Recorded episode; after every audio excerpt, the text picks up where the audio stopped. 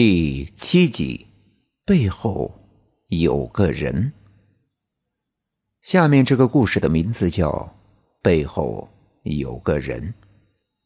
子午从医院走了出来，他的手里拿着一张化验单，这已经是他第四次到医院检查，可是依旧没有确诊。子午得的是一种怪病，而这场病到底是如何染上，就要追溯到。两个月以前，子午家住在市中心的一家公寓写字楼的第十九层。说是十九层，其实就是十八层。现在还有一少部分人迷信，认为十八层的楼号不干净，所以他们煞费苦心的想到了一个掩耳盗铃的方法，把十八层楼改叫做十九 A，而实际上的十九层就是。十九 B，子午住在十九 A，他住的那间房间是从一个外国人手里租下来的。子午住了一段时间之后，他发现了一个古怪的现象：这层楼里竟然没有一个人走动。子午连续观察了好几天，都是如此。最后，子午实在忍不住好奇心，他挨家挨户的去敲门，可是。没有一个人给他回应。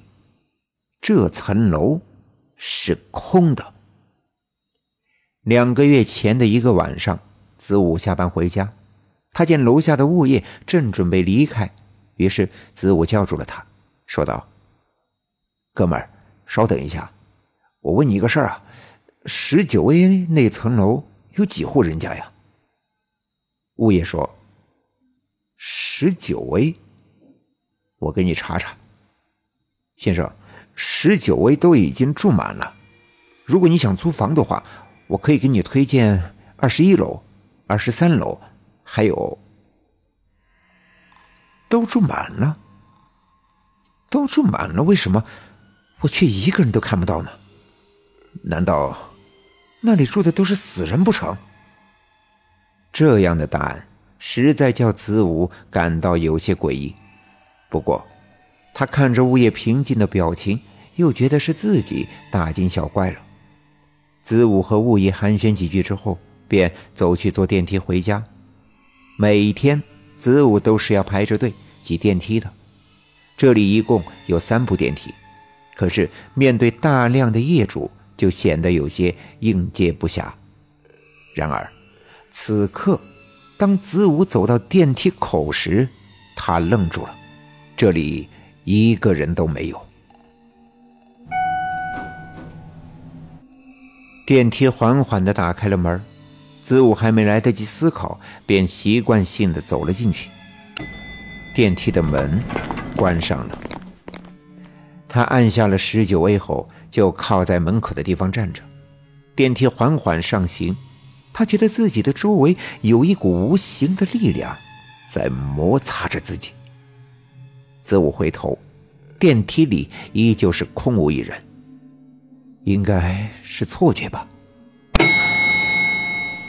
十九 A 到了，子午慢慢的走出电梯，当他刚迈出电梯时，却被人从背后给推倒了。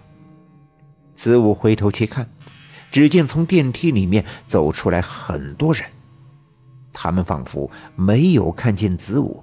大家正有说有笑的朝各自的家门走去。子午坐在地上，奇怪了，刚才电梯里明明一个人都没有的，他们，他们，他们是从哪儿来的？子午的身上泛起了一层鸡皮疙瘩。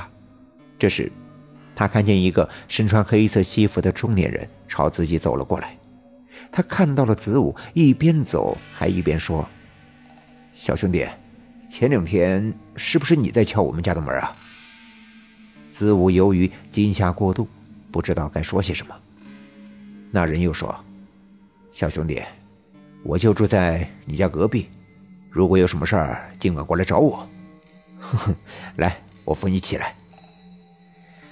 男人不怀好意的笑了笑，一边说着，一边伸出手。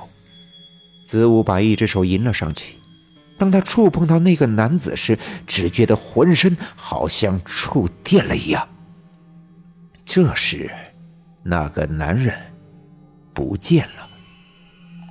子午像做梦一样，眼睁睁的看着那个男人消失的无影无踪。不仅仅是这个男人，刚才电梯里走出来的那十几个人都不见了。见鬼了！子午歇斯底里的吼叫着，然后狼狈的跑回家。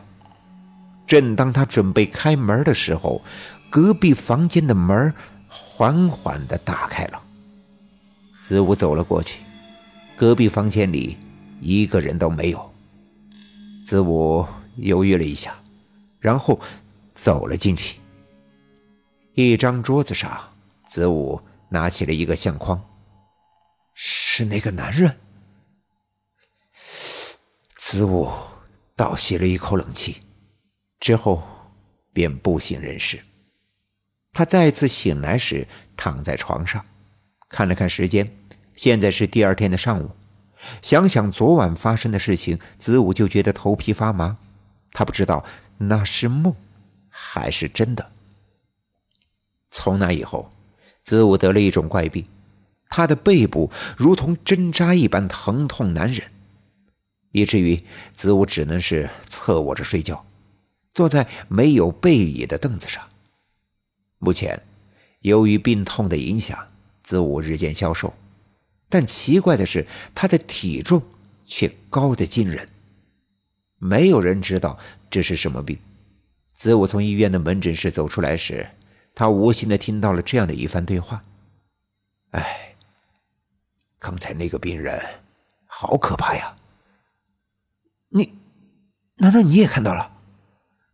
真是太可怕了！我看到他的背后背着一个厉鬼呀！